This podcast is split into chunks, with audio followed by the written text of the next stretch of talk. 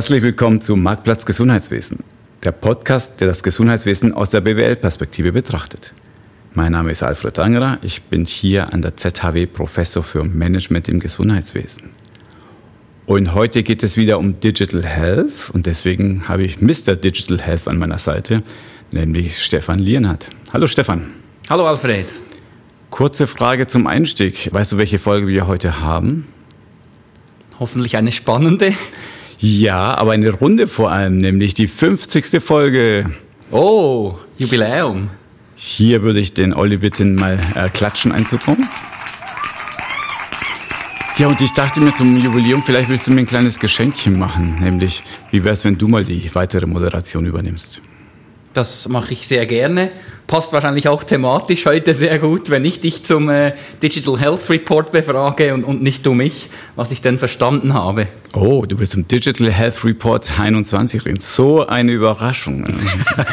das machen wir so wie beim Teleshop. Oh, Stefan, das ist aber eine gute Idee. Dann leg doch mal los.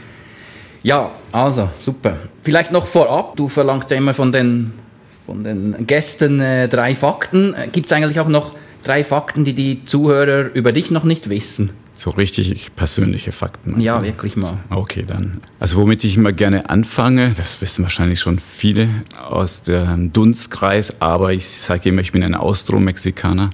Heißt, ich bin eigentlich in Mexiko geboren, dort noch zur Schule gegangen aber ursprünglich, also vom Pass her Österreicher. Und man hörte schon, Deutsch habe ich in Bayern gelernt, was ja eigentlich ganz gut ist. So das rollende R und das Spanische, das, das trifft sich ganz gut. Das vielleicht als Nummer eins. Nummer zwei, klassisch verheiratet, zwei Kinder, wohne ich in Winterthur, wie sie es gehört. Schön spießig oder bünzli-mäßig, wie wir hier in der Schweiz sagen würden. Und das dritte ist vielleicht die kleine Geschichte, glaube ich, habe ich noch nie erzählt, wie ich überhaupt zum Gesundheitswesen gekommen bin, weil ich bin jetzt schon seit zwölf Jahren hier in der ZHW.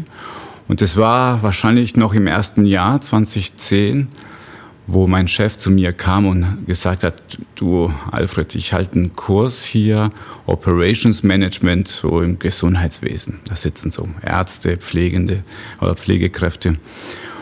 Und ich habe halt meine Folien aus der Industrie genommen und weißt du was? Die waren überhaupt nicht glücklich. Willst du nicht mal diesen Kurs überarbeiten? Weil ehrlich gesagt, ich habe keinen Bock, das zu überarbeiten. Und er hat mir auch noch ein Buch hingelegt von Mark Graben, den hat mich ja auch schon in der Sendung, hat gesagt, guck mal, hier gibt's auch etwas, das heißt Lean in Hospitals. Ja, vielleicht ist das ja was Spannendes. Und so bin ich damals ja vor jetzt äh, elf Jahren zum Thema Gesundheitswesen überhaupt gekommen und seitdem felsenfest hängen geblieben. Sehr interessant. Und in, in, diesen elf Jahren ist ja sehr viel gegangen. Es hat sich viel entwickelt, was mitunter eben auch im Digital Health Report untersucht wird von euch.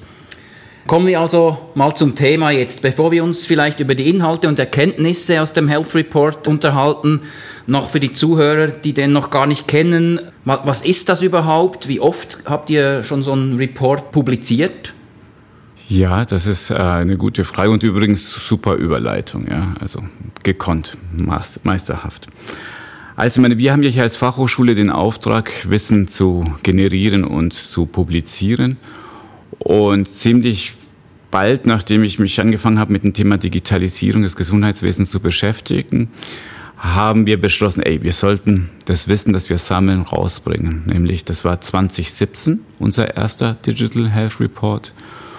Und aus irgendwelchen Gründen, ich würde ja gerne sagen, das war geplant, aber der ist in Google so auf Platz eins oder zwei rausgekommen, wenn man Digital Health, Gesundheitswesen, sowas eingetippt hat. Und dadurch ist er richtig, richtig äh, bekannt geworden. Man könnte sagen, also für unsere Verhältnisse ist ja alles immer Nischenpodcast und Nischenpublikation, aber ist ja wirklich durch die Decke gegangen. Also wahrscheinlich Faktor fünf häufiger runtergeladen als andere Digital Health Reports. Und das war 2017, wo wir die Grundlagen gelegt haben. Dann 2019 haben wir den nächsten dünneren gelegt. Da war es nicht so sehr der Marktsicht, sondern mehr so die Strategie, äh, Evolution oder Revolution. Was bringt das Ganze? So wirklich eher an Führungskräfte gerichtet. Und diese großen Reports, das haben wir so grob geplant, alle zwei Jahre rauszubringen. Deswegen kommt jetzt der nächste. Und zwischendurch, wenn es sich ergibt, publizieren wir gern kleinere Sachen wie zusammen mit dir zum Thema Digitalisierung in der Schweiz. Äh, wo stehen da die Schweizer Spitäler? Oder zum Thema Startup-Landschaften, so kleinere Infografiken. Aber jetzt, 2021, steht der nächste große Report an. Ich nehme an, so, wo, wozu dient der Report? Geht es einfach darum, äh, den Leuten Themen, Trends näher zu bringen, aufzuklären? Was verfolgt ihr für Ziele damit? Ja, auf jeden Fall. Also so, ich glaube, das Wichtigste ist das Thema Überblick geben. Also man soll den Report lesen und verstehen, was passiert dort. Ich merke ja auch immer wieder, dass man sich schnell in Details verliert. Man schlägt da die Zeitung auf, virtuell oder physisch, und liest über ein Startup hier, über eine Initiative dort, über ein Hack an dritter Stelle. Aber wirklich sich zurückzulehnen, zu überlegen, wo stehen wir hier, was ist passiert, was wird noch passieren. Also den Wald vor lauter Bäumen nicht aus dem Blick zu verlieren, das ist für uns das Hauptziel von diesem Report. Und welche Themen finde ich da im, im Digital Health Report? Äh, das interessiert mich mal noch. Und, und wie habt ihr die untersucht? Also einerseits schauen wir nach hinten, also rückwärts getrieben, dass wir sagen, was ist Spannendes in der Vergangenheit passiert. Methodisch, was wir da machen, ist, wir schauen uns die Themen, die Schlagzeilen des letzten Jahres und dann wird es relativ subjektiv entschieden, was waren die großen Themen. Ja, also wenn man darüber nachdenkt, Digitalisierung 2020, wir werden sicherlich später noch darüber unterhalten, dann ist es kein Wunder, dass Corona ein großes Thema war. Also methodisch, wir blicken zurück und versuchen zusammenzufassen, was ist passiert und wie bewerten wir das Ganze. Dann gucken wir aber auch in das Jetzt und Hier. Wir gucken uns an, was ist gerade auf dem Markt los, wie groß ist der Markt, welche Kennzahlen, welche Investitionssummen gibt es da draußen, aber auch vor allem, was sind so die Firmen, Good Practices, die unterwegs sind und dort ja, Initiativen vorantreiben, die sie Spaß machen, die vielleicht das Zeug haben, wirklich Digitalisierung voranzubringen. Also die Methodik dort ist so kleine Mini-Porträts über Best Practices, die wir erstellt haben. Und dann, dann packen wir die Glaskugel aus, also nicht wir, aber unsere Expertengruppe von NGW, das Netzwerk Gesundheitsökonomie Winterthur. Und dann stellen wir Fragen, äh, wie schaut es in der Zukunft aus? Was glaubst du in zehn Jahren? Wie schaut es da aus mit AI, Roboter, was auch immer? Also da machen wir so eine kleine Panel-Befragung, versuchen herauszufinden, wie schnell wird das tatsächlich kommen, diese Trends und diese Best Practices, die wir heute sehen. Gut, vielleicht noch abschließend. Ich habe den Report schon lesen dürfen, habe da reingeschnuppert. Der ist ja sehr gut, sage jetzt mal auch laienverständlich aufbereitet. Der richtet sich also nicht nur an, an Mediziner, an, an Leute, die im Gesundheitswesen tätig sind, sondern einfach generell an der Thematik interessiert für wen ist der besonders interessant vielleicht? Also wenn du sagst, du hast ihn gelesen und du meinst es ernst, dass du Spaß dran hattest, dann zeigt es schon einerseits, dass es für Fachpersonen gibt, Leute, die tief in der Materie drinstehen, trotzdem hoffentlich noch ein paar neue Erkenntnisse hat. Also dieses Zusammenfassen für auch Digital Health Experten, ich glaube, da ist auf jeden Fall was dabei, so gebündeltes Wissen an einem Ort. Aber in der Tat, die Hoffnung ist, ich gebe das irgendeiner Person im Gesundheitswesen, die sich äh, dafür interessiert, egal ob du in der Administration einer Praxis arbeitest oder Pharmaassistentin bist oder ein Chefarzt in einer Klinik. Wenn du dich für das Thema Digital Health interessierst, wirst du nicht überfordert durch den Bericht. Der ist schon für ein allgemeines Publikum geschrieben also ich würde sagen, jeder, der das Gesundheitswesen mag und das Thema Digitalisierung näher verstehen will, der ist da gut aufgehoben. Super. Also, steigen wir doch ein in den Report. Vielleicht als erstes gerade mal auch so aufgebaut, eine Übersicht über den Gesundheitsmarkt. Ich nehme an, die Investitionen, oh Wunder, haben weiter zugenommen, äh, verstärkt wahrscheinlich auch durch Corona und die Pandemielage. Gibt es dazu irgendwelche Zahlen? Ja, also der, der Eindruck täuscht nicht. Also, dass Digital Health nicht nur so ein Hype-Thema ist, das kann man immer dann nachvollziehen, wenn man sieht, A, es schon seit einigen Jahren wächst und wächst und wächst der Markt. Und B, was schon immer spannend ist, so follow the money. Schau dir mal, wo investiert wird. Weil wenn da die Börse, Venture Capital so richtig dick Milliarden die Hand nimmt, die machen das nicht aus Spaß, weil das ein Buzzword ist. Also in der Regel nicht. Das sind äh, schon Profis. Äh, klar, Blasen kann es immer geben. Aber was wir sehen zum Beispiel an Zahlen, weil du danach gefragt hast, bleiben wir bei den Investoren, Venture Funding. Ich möchte jetzt hier nicht alle 20 Zahlen runterbeten, aber wenn man sich vergegenwärtigt, 2019 hatten wir noch so ein Investmentvolumen von 11 Milliarden, alles gerundet.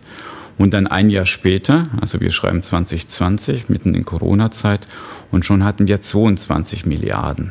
Also das hat sich innerhalb eines Jahres verdoppelt. Und das siehst du wirklich nur sehr, sehr selten, dass eine ganze Branche und eine ganze Investmentrichtung sich innerhalb eines Jahres verdoppelt. Das war schon sehr, sehr eindrücklich.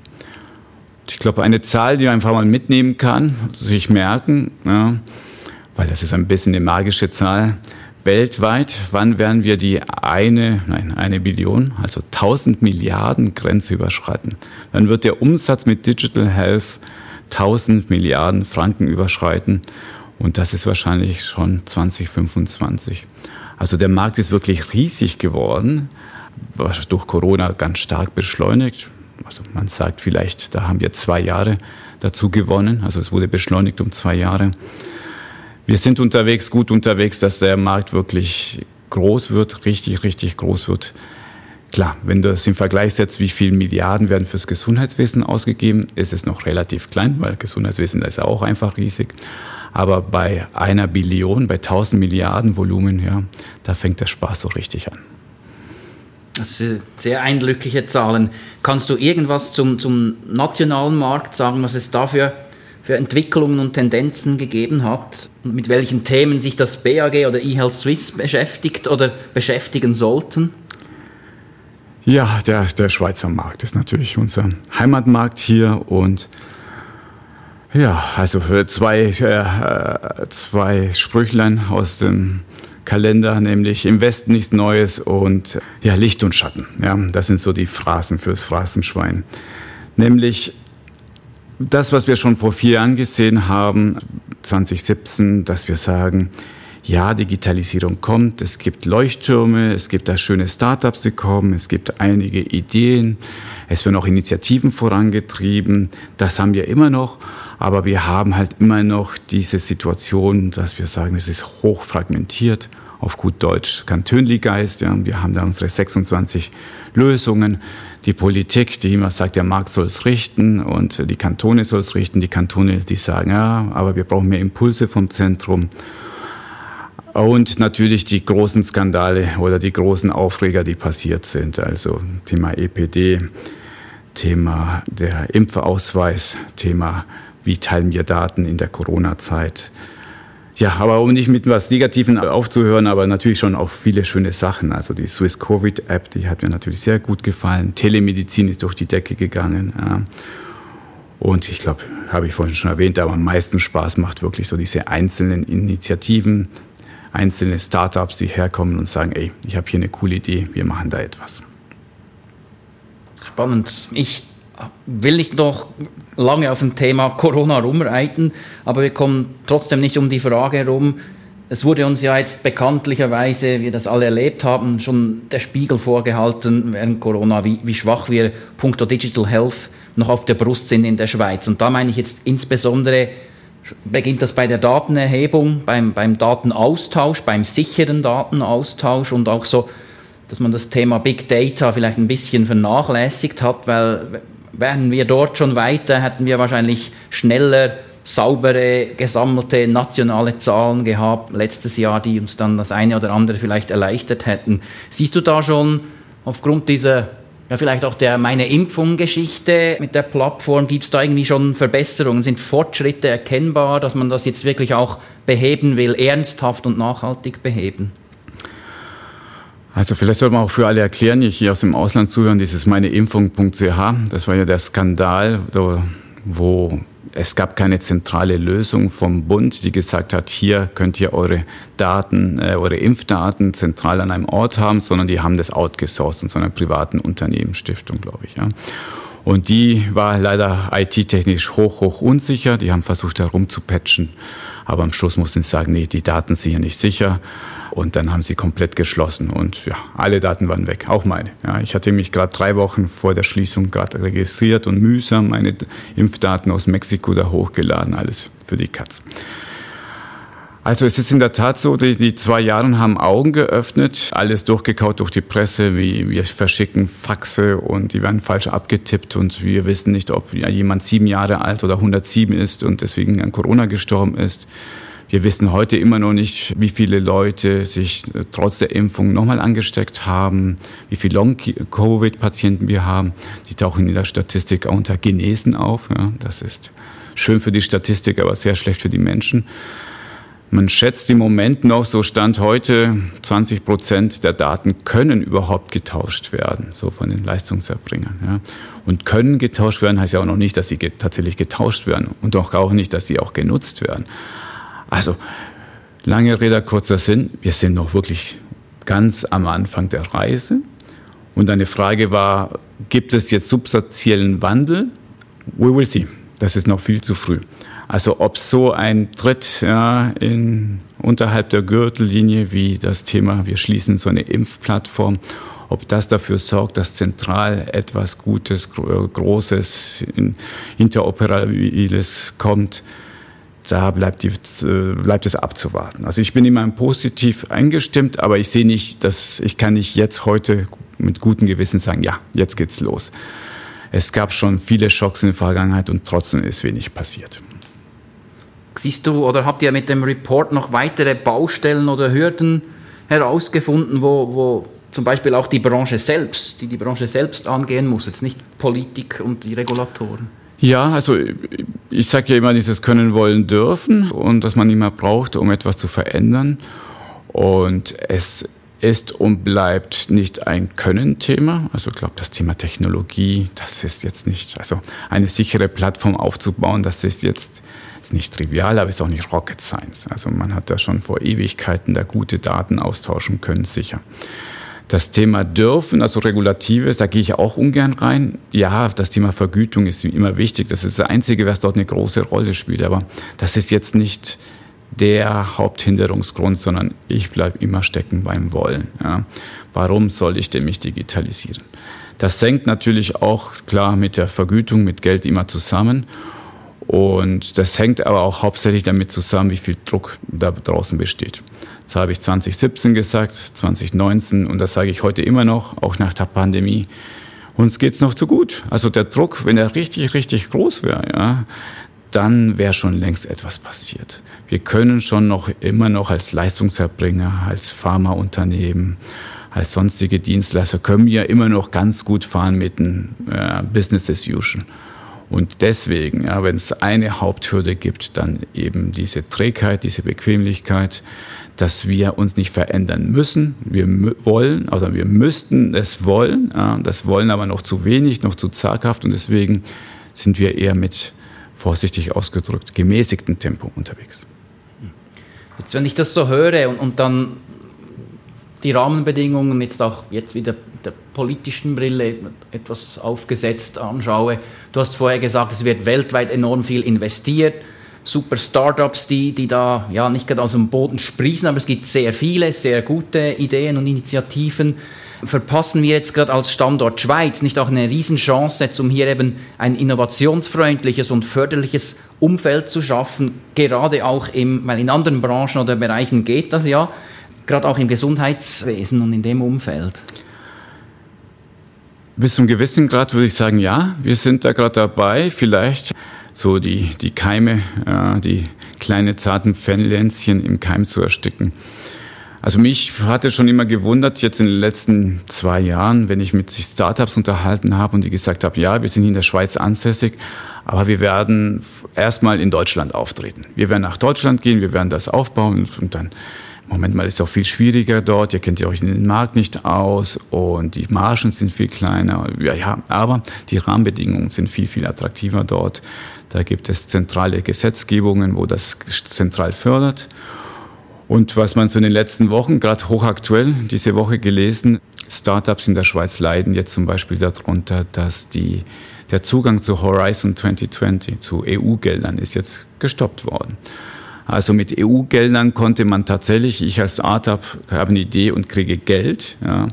In der Schweiz ist das nicht der Fall. Wir haben auch Innovationsförderung, InnoSwiss. Das ist toll für uns als Hochschulen. Wir bekommen da regelmäßig Geld, wenn wir da schöne, schlaue Anträge stellen. Aber das ist eben nur für Hochschulangestellte. Wenn ich als privates Unternehmen, als Startup dort Geld haben will vom Staat, heißt es nö. Weil der Schweizer Bund, die Schweizer Regierung möchte nicht den Markt verfälschen, nicht den Investmentmarkt verfälschen. Deswegen sagt sie, nee, wir geben da keine Direktzahlung.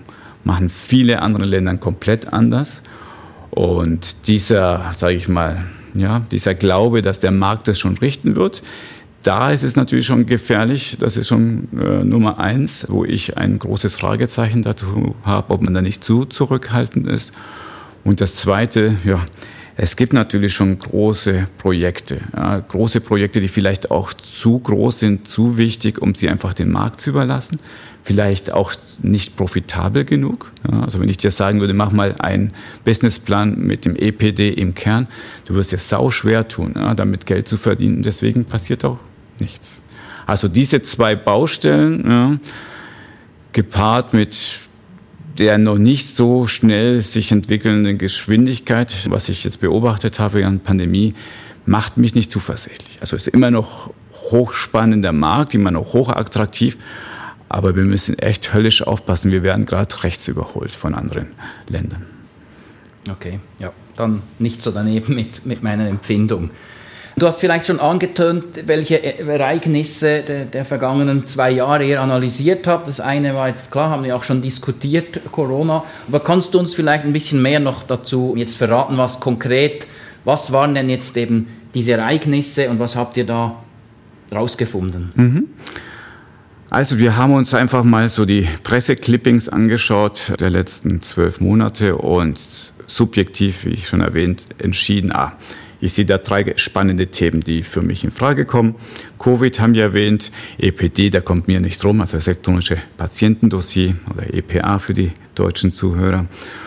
Und das dritte war tatsächlich der deutsche Markt, dass wir uns den näher angeschaut haben. Ja, und die, die Haupterkenntnis, ich meine, wenn man sich Covid anschaut und was, es, was die Pandemie mit uns gemacht hat, äh, die Hauptfrage, die da meistens kommt, ist, was tatsächlich ein Beschleuniger oder nicht. Und ich habe keine harten Beweise finden können. Es ist noch zu früh, aber es deutet alles, wirklich alles auf ein klares Ja. Ich habe es vorhin erwähnt, diese Schätzung von Roland Berger, glaube ich, war es, die gesagt haben, wir haben jetzt zwei Jahre, äh, hat es uns beschleunigt. Deine Chefin wird zitiert mit, äh, na, wir haben das, wo wir früher zwölf Monate gebraucht haben, haben wir in zwei Monaten geschafft und es stand unlimitierte Mittel zur Verfügung ich, also ich, ich als CEO würde aufpassen mit solchen Sätzen, ja. Ähm, aber die Umfragen, die wir gelesen haben unter Manager, Managerinnen dort draußen, die waren alle wirklich positiv angetan, wie viel dort ging, wie auf einmal Gelder, Projekte freigegeben wurden. Also das Thema Pandemie und Covid als Beschleuniger, ja, muss man sagen, auch wenn man die letzte wissenschaftliche Evidenz da noch nicht hat. Vielleicht, wenn ich da weiter, wenn ich schon im Redefluss bin zum Thema EPD, ja, also äh, hier müsste man einen Seufzer, einen langen Seufzer einbauen. Man muss einfach verstehen, im, im ersten Report haben wir die Geschichte des EPDs äh, aufgelistet und die fängt 2019 an, wo die Regierung zum ersten Mal sagt, ja, wir bräuchten eine Kommission. Ja, und dann 20, äh, 2009 habe ich gesagt. 2019 habe ich gesagt. Okay. Ich glaube, es ist ein bisschen länger schon. Ja, nein, ah, voll verplappert. 2009, ja, schön wäre es 19. Ja, 2009 zum ersten Mal vor zwölf Jahren macht man sich Gedanken. Ein Jahr später gibt es den offiziellen Auftrag ähm, ans EDI, macht mal einen Gesetzentwurf. Und was haben wir heute, wenn ich schon so verwirrt bin? 2021. Also zwölf Jahre später. Und wo stehen wir mit dem EPD? Jetzt sag du es mir. Ja, also hast du schon ein EPD eröffnet?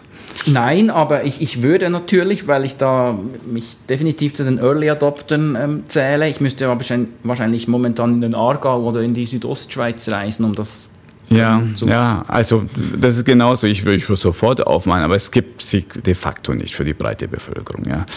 Das heißt, wir haben es immer noch nicht geschafft und es schaut im Moment auch nicht so glorreich aus. Also das, das diskutieren wir im Report, was ja die Gründe sind, was da passiert ist und ja, und der Report hört auf mit, wir bleiben immer noch gespannt, wie es damit weitergeht. Und ja, wahrscheinlich in Report 2023 oder 2024 werde ich genau die gleichen Sätze wiederholen. Ne? Und das letzte, was wir da angeschaut haben, war das Thema Deutschland. Vorbild, Fragezeichen. Damit lehne ich mich weit aus dem Fenster, mache mich in der Schweiz keine Freunde, indem ich irgendwas Gutes aus Deutschland erzähle. So die Animositäten hier mit dem großen Bruder im Norden. Aber das ist schon zumindest erstaunlich, was da passiert ist. Also eine sehr plakative Schlagzeile bringt es auf einen Nenner, nämlich hier die deutsche Regierung im Bereich Gesundheit 34 Gesetze in 32 Monaten. Also Herrn Spahn und sein Team haben da wirklich Vollgas gegeben und haben da jede Menge Gesetze, Initiativen gestartet. Die sind auch schlecht gestartet. Also sagen wir mal, die, die, das deutsche digitale Wesen war am Boden, war ein Platz hinter der Schweiz. Ja. Also wir waren da die Schlusslichter und die haben in den letzten so, ja, so zwei Jahre Vollgas gegeben. Und diese Geschichte, ja, die, die zeichnen wir im Report auf, was da alles passiert ist.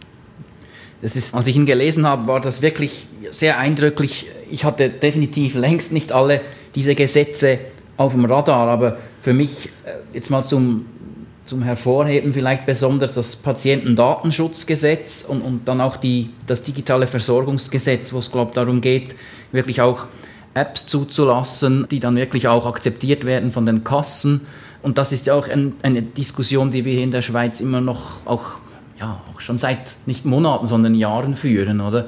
Ähm, das finde ich sehr ja, einerseits sehr mutig und, und, und, natürlich sehr willkommen. Andererseits waren da vielleicht Herr Spahn und, und seine Konsorten vielleicht zu schnell in diesen, dass diese Gesetze verabschiedet wurden und ja, ich weiß nicht, vielleicht bereut man es dann in ein paar Monaten, wenn man merkt, da gibt es doch noch Lücken oder hat das vielleicht nicht ganz so gut durchdacht, wie man es in der Schweiz ähm, durchdenken würde. Vielleicht auch zu gut.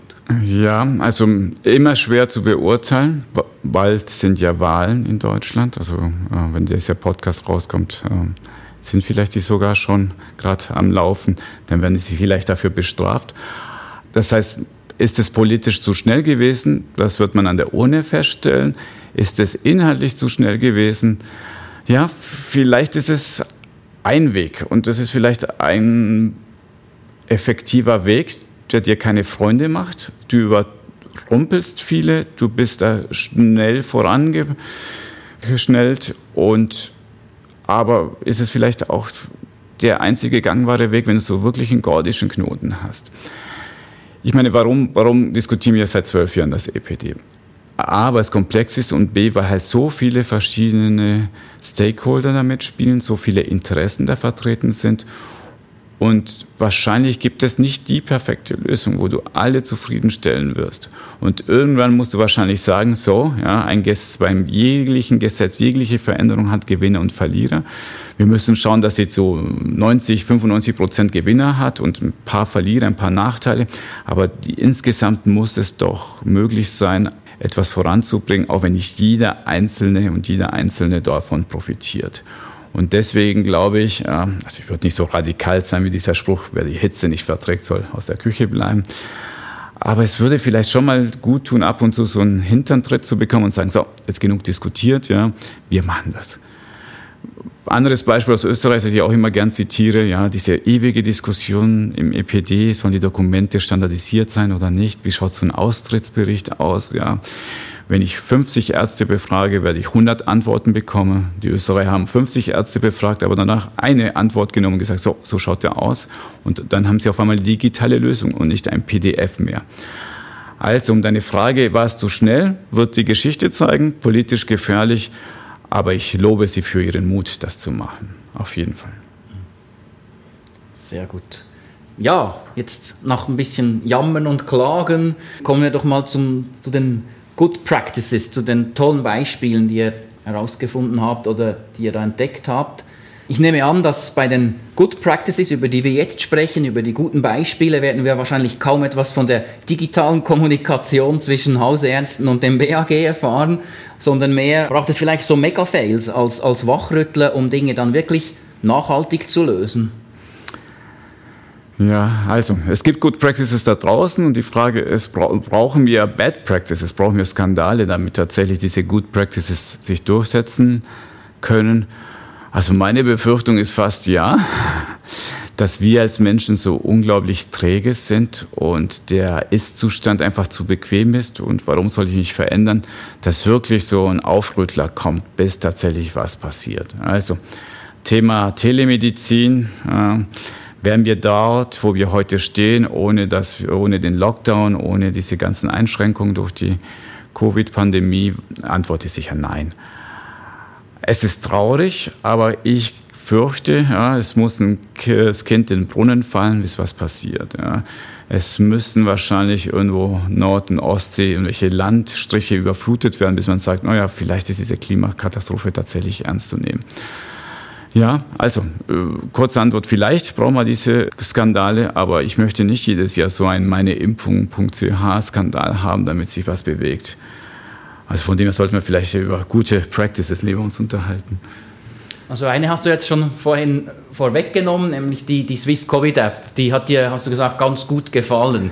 Kannst du vielleicht dazu was sagen und dann eben noch die weiteren positiven Beispiele jetzt mal hervorheben? Ja, gerne. Also die Covid App in der Schweiz einfach die App, mit der wir das Contact Tracing ermöglichen wollte, mit der ganz logischen und einfachen Überlegung, bevor ich da 20 Leute anrufe und oder ein Tagebuch führe, mit wem habe ich mich wann getroffen, das ist auch super elektronisch heute. Ich habe mein Handy eh überall dabei und wenn sich mein Handy merkt, da ist ein anderes Handy in der Nähe, dann weiß ich, diese zwei Personen oder zwei Handys waren in der Nähe und wenn die eine sich infiziert, sage ich der anderen Bescheid. Also eigentlich ein Musterbeispiel, wie Digitalisierung etwas machen kann, was wir händisch ja lange, lange nicht so effizient machen können und eine Herrscher von Leuten brauchen, um das äh, nachzumachen, nachzuahmen. Und was mir daran gut gefallen hat, ist ähm, naja, zum ersten die Geschwindigkeit, wie schnell das ging. Von ja, da gibt es ein Problem, wir brauchen eine Lösung und dann wird das programmiert und es funktioniert. Also die Algorithmen, die hier ähm, so eine Partnerschaft aus Hochschulen und Private-Unternehmen, wie schnell diese Algorithmen entwickelt wurden, waren auch ein Exportschlager.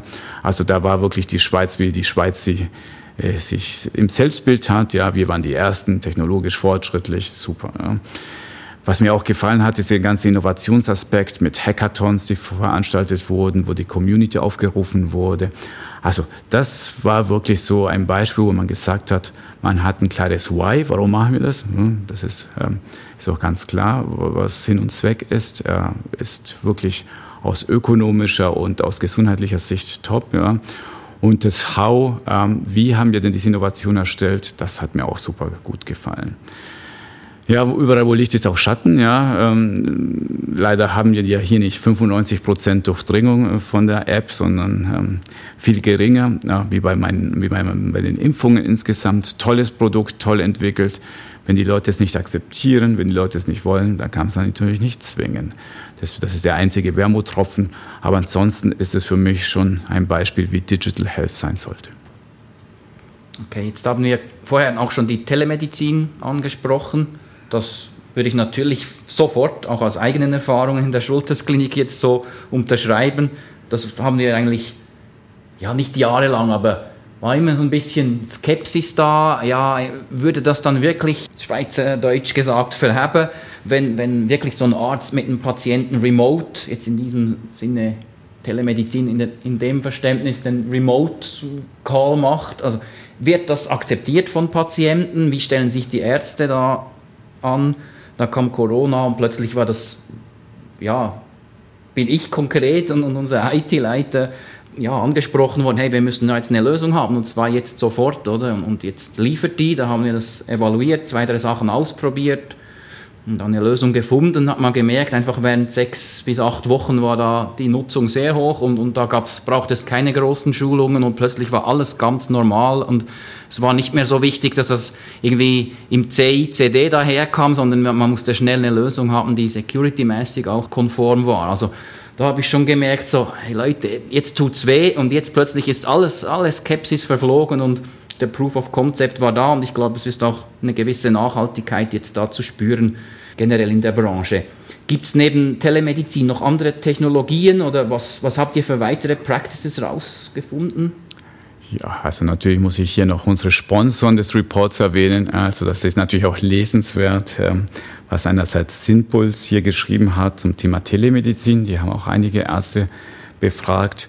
Und was äh, der zweite Hauptsponsor hier Roche zum Thema Tumorboards und wie man so ein Tumorboard, so Kernaktivität äh, in der Medizin, wie man das virtuell durchführen kann und was das für Vorteile hat. Also das fand ich auch, auch wenn Sie dafür bezahlt haben, wirklich hochspannend zu lesen, kann ich jedem empfehlen. Und ansonsten, also es, es sind gar nicht so diese großen Geschichten, die wir dort auflisten, dass wir sagen, hier die allwissende KI kennt jede Krankheit und weiß sofort aus deinem Gang, kann er erstellen, wie viele Jahren wirst du an Krebs sterben. Sondern was mir wirklich mehr Spaß macht, sind so kleine kleine Startups wie hier Tom. Ja, das ist eine bescheidene App, ja, noch. Er hat große Pläne, ja, mit dem ich meine Medikamenteneinnahmen überblicken kann, die mich daran erinnert, Medikamenten einzunehmen. Aber es sind so kleine Geschichten, Erfolgsgeschichten. Ich, ich bin ja ein Advisory Board, ja, Full Disclosure. Also ich sehe ja, wie die wachsen von klein und immer größer werden. Und wenn man am Schluss das durchdenkt, dass so eine kleine App vielleicht aber tatsächlich auch einen ganz großen Impact hat, weil so viele Hunderte von Millionen uns verloren gehen, weil die Leute einfach nicht Medikamente einnehmen, nicht therapietreu sind. Ja. Das sind so die Kleinigkeiten, die aufsummiert über lange Sicht und viele kleine solcher Startups, die können wirklich zum großen Gamechanger werden.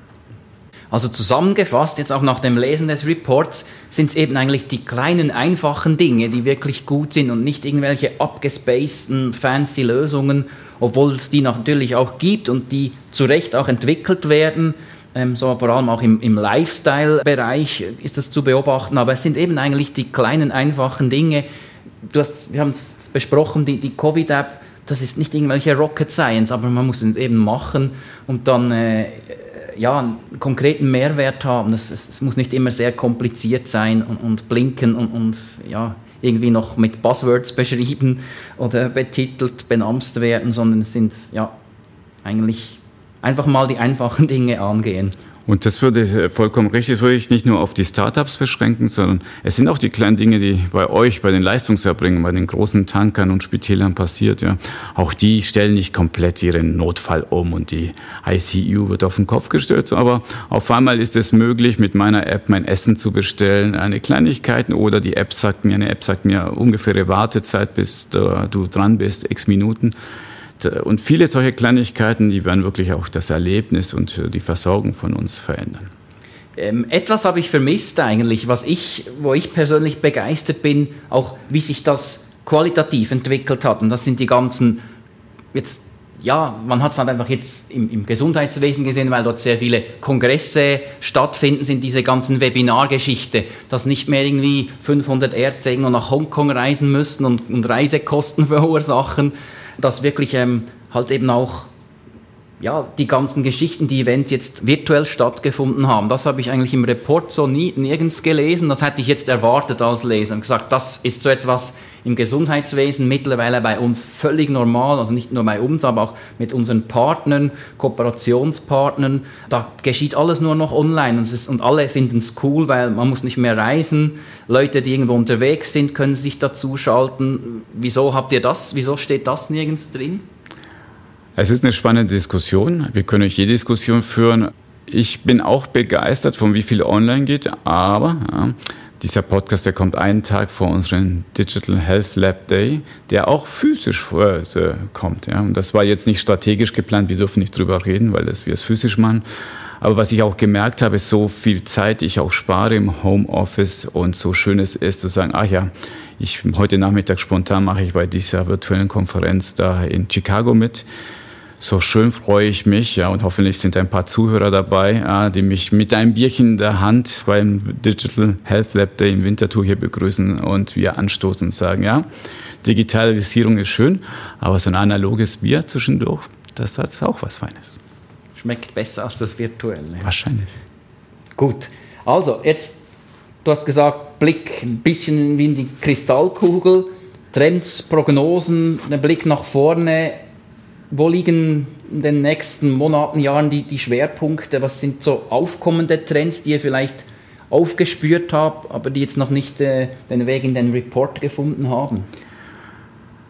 Also was wir vielleicht noch methodisch gemacht haben, also in Zukunft zu blicken ist ja immer schwer. Wir haben versucht ein bisschen zu extrapolieren, indem wir sagen, wir gucken fünf Jahre in die Vergangenheit, gucken, wie, wie häufig in Zeitungsmeldungen bestimmte Buzzwords oder Schlüsselwörter vorkommen und versuchen herauszufinden, oh, ist da ein Trend im Gange? Ja.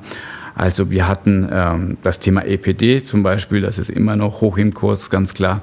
Das Thema Telemedizin. Es ist nicht explodiert letztes Jahr, aber es ist immer noch auf sehr hohem Niveau. Also es war schon auch vor zwei Jahren wichtig, aber letztes Jahr blieb es unge ungebrochen wichtig. Also diese zwei Trends sind da. Wearables, ja, auch so eines der Lieblingsthemen in der Digital Health Community. Das ist immer noch an Platz Nummer drei so von den Trends, die wir beobachtet haben, aber so Tendenz abnehmend. Also ich bin mal noch gespannt, ob beim nächsten Report noch dabei ist. Was rausgeflogen ist, ist das Thema Fitness. Ja, das war noch beim 17er Report noch ein großes Thema in den Medien und wurde abgelöst durch E-Medikation. Also das scheint so das nächste große Ding. Also das muss man immer so ähm, für die nächsten ein, zwei, drei Jahre so sagen. Aber das ist natürlich auch etwas, was sehr dankbar ist für die Medien, auch sehr, sehr einsichtig ist. Warum ist das wichtig? Wenn man dann die ganzen Nebenwirkungen denkt, neben der Bequemlichkeit, so ein Medikament nicht mit einem Zettelchen zur Apotheke zu laufen und wie viel Qualität da wirklich da gewonnen werden kann, wenn das Ganze elektronisch passiert. Das sind so die, die vier Trends, die wir analysiert haben, wo wir auch mit Zahlen belegen können. Guck mal, so viele Publikationen beziehungsweise Erscheinungen in den Medien gibt es. Und die werden wahrscheinlich uns in den nächsten Jahren auch weiterhin begleiten. Da hake ich jetzt gerade ein. Hast du schon fast eine, eine Frage vorweggenommen, die ich jetzt dir gestellt hätte, oder besser gesagt die Antwort. Was, was gibt es für Unterschiede noch, wenn wir jetzt schon dabei sind zum Report von 2017? Gab es da auch für dich Überraschungen? Oder war es so, ja, das habe ich jetzt erwartet, dass das zunimmt oder dass das weniger präsent ist? Eben außer jetzt natürlich Corona, das kommt ja niemand an. Ich hoffe, du hast es nicht geahnt 2017. Aber gab es da für dich äh, wirklich Surprises dabei noch? Also es ist nichts dabei, wo ich sagen würde, wow, das hatte kein Mensch auf dem Tablett. Also es ist tatsächlich nichts Disruptives passiert. Der Markt entwickelt sich mit sehr hohem Tempo, so Wachstumszahlen um die 15 Prozent hatten wir schon, diesen rasanten Anstieg, aber er entwickelt sich gut prognostizierbar weiter, inhaltlich jetzt gesprochen. Was schon erstaunt hat für mich in der Schweiz, sage ich mal, wenn ich mich mit dem 2017er äh, Alfred mich unterhalten würde, der war wahrscheinlich ein bisschen enttäuscht, ja, wie wenig wir dann tatsächlich jetzt gemacht haben. Klar, Pandemie hätte ihn sehr, sehr wohl überrascht. Er hätte gedacht, ah ja, mit dem EPD, Moment mal, äh, das habt ihr doch schon überschritten. Aber, jetzt kommt das große Aber, es geht langsam voran. Die Welt, da geht sehr schnell voran, bei uns in der Schweiz langsamer voran. Jetzt kommt aber die große Überraschung, wenn man sich anschaut, wie die Bevölkerung, die Mitarbeitenden, ihre Einstellung dazu, da merke ich keine Resignation. Also da sehe ich immer noch sehr hohe Zustimmungswerten zum Thema Vertrauen in Organisationen, in Datenschutz, in, ja, EPD ist immer noch sinnvoll. Also vielleicht das Bild von, wir fahren in einem Cabrio, so im Schneckentempo, aber die Sonne scheint, wir haben eine Brille auf und unser Cabrio kostet 100.000, who cares, ja, also irgendwie ist das so das Bild bei mir entsteht. Langsamer Fortschritt überrascht mich, aber es scheint nicht großen Aufruhr zu geben. Die Leute sind noch tiefenentspannt. Sehr spannend. Ich kann da vielleicht noch mal was dazu sagen. Was ich feststelle, ist, dass es so in so Technologie nicht Trends, aber Lösungen gab, die wurden dann temporär genutzt. Die sind jetzt auch wieder, sage ich nicht verschwunden, aber sind nicht auf demselben tiefen Niveau wie vor Corona, aber sind doch wieder so etwas zurückgegangen nach den Lockdowns, die wir hatten, zum Teil auch Spitalschließungen in unserem Fall während ein paar Wochen. Das Niveau ist jetzt höher als vorher. Wir haben diverse so Tools im Einsatz, Beispiele, die ich jetzt hier nicht explizit erwähnen würde. Aber was passiert ist, ist so, dass das gewisse Mindset, das geändert hat. Kann ich jetzt natürlich auch nur für, für unser Spital sprechen, aber da hat schon ein Umdenken stattgefunden und eine andere Einstellung jetzt gegenüber Lösungen, aber auch gegen, gegenüber so New Work-Themen wie Homeoffice und eben so das Remote, das Arbeiten von unterwegs. Und da merke ich jetzt auch, da geht auch einiges in, in die Richtung, dass das für uns einfach normal ist. Also jetzt spricht man nicht mehr darüber, ob, ob die administrativen Mitarbeiter vielleicht mal zwei, drei Tage zu Hause arbeiten können, sondern die haben ein Angebot bei uns, äh, die haben die Möglichkeit, bis zu drei Tage von zu Hause aus zu arbeiten. Oder? Und, und generell das Mindset auch gegenüber Lösungen. Es muss nicht immer alles perfekt sein und eben am Schluss noch leuchten in deinem CI, CD strahlen, ähm, damit es gut ist, sondern es muss einfach sicher und einfach bedienbar sein, verständlich, ohne große und das habe ich auch geschätzt, so ohne großen Schulungsaufwand, sondern hier melde dich an, dann klickst du auf den Hörer und dann geht es eigentlich los mit dem Gespräch mit dem Patienten. Und da, ähm, das habe ich so gemerkt, da ist jetzt viel mehr Offenheit da und ich wünsche mir auch, dass die nachhaltig ist und die so bleibt. Vielleicht hatten wir das Pech, sage ich mal, dass wir zum falschen Zeitpunkt jetzt rauskommen, weil durch Corona, glaube ich schon, hat sich das Mindset, wie du gesagt hast, verändert bis ich aber vom Mindset tatsächlich zu physisch, ja, zu der technischen Lösung zu, und zum Einsatz in der Praxis, bis das kommt, ja, das hat natürlich, das dauert ja ein bisschen. Das heißt vielleicht, ja, das klang schon ein bisschen pro, äh, negativ in diesem Podcast, vielleicht schaut der Podcast, wenn wir in zwei Jahren wiederholen, ganz anders aus. Sagen, ja, das hat ein bisschen gebraucht, aber dann auf einmal ging es los, ja, exponentielles Wachstum. Nicht nur bei den Viren, sondern tatsächlich auch bei der Anwendung. Also du siehst, ich gebe die Hoffnung nicht auf. Ich denke auch, dass man wahrscheinlich längerfristig stärker, also das würde ich mir wünschen, stärker aus der Krise kommt. Oder es braucht jetzt so ein, so ein bisschen, man muss das alles verdauen und richtig einordnen und dann habe ich schon das Gefühl, dass es vielleicht künftig ein bisschen schneller, ein bisschen agiler auch vorwärts geht. Vielleicht, damit nicht der Eindruck kommt, wir, wir sind noch ähm, mit so klein-klein beschäftigt. Mein Bruder möchte immer, dass ich die großen Visionen dort drin habe. Also so als Schmankerl im Report für all die es interessiert, wir haben schon diese wilde Vision in der Zukunft, ja. Nach dem Motto, glaubt ihr, dass wir in zehn Jahren oder wie viel Prozent der Bevölkerung in zehn Jahren ein ähm, Insidable, also irgendetwas implantiert im Körper haben wird, um Vitalparameter zum Beispiel zu messen. Oder dass äh, Ärzte, Ärztinnen verklagt werden, weil sie nicht eine künstliche Intelligenz zu Rate gezogen haben.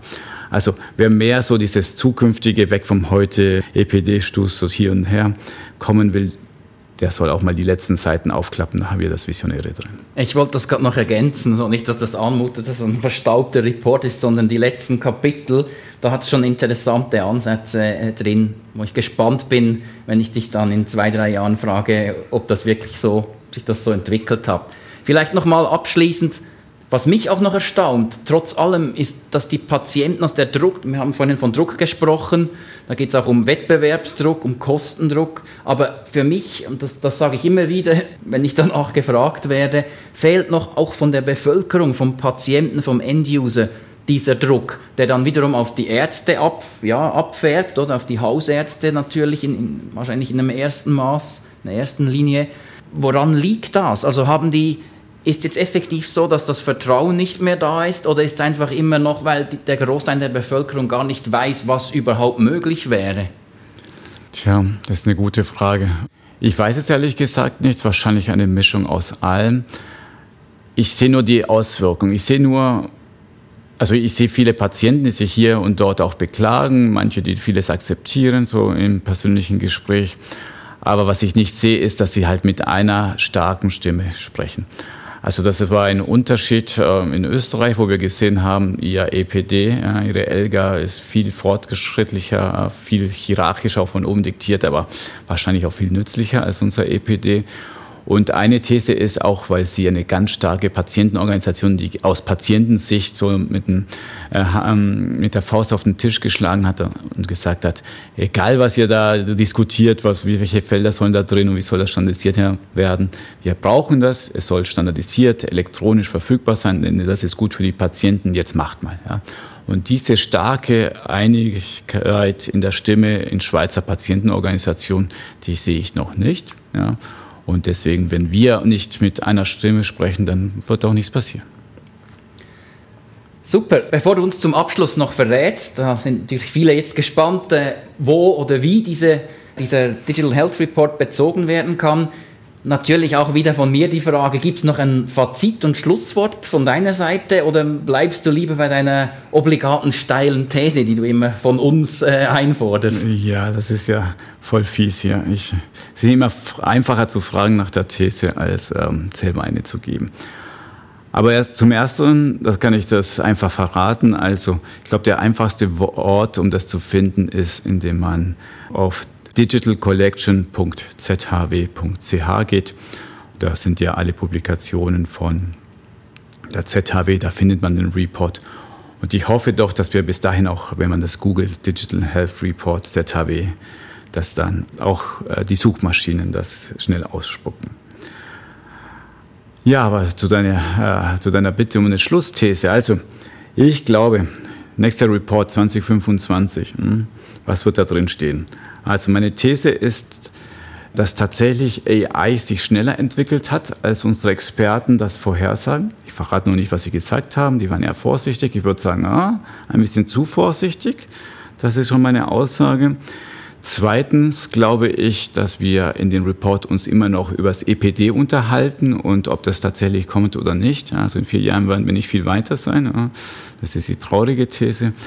Und das Dritte ist, äh, es wird ein Kapitel geben, wo wir richtig sauer sind. Also die Schweiz sauer ist, weil die Deutschen haben im neuesten Bertelsmann-Report mehr Punkte bekommen als wir. Und dann geht's los. Dann beginnt die Aufholjagd.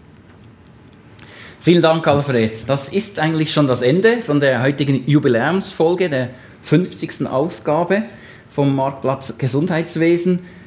Jetzt übernehme ich mal deinen Standardsatz. Kommentare, Lob oder Kritik bitte wie immer per Mail an info@gesundheitswesen.org. Ich bedanke mich herzlich bei dir für dieses interessante Gespräch und für diesen auch nicht nur bei dir, sondern bei allen, die dazu beigetragen haben, für den interessanten Report. Und ja, Vielen Dank, Alfred. Danke dir für die Moderation.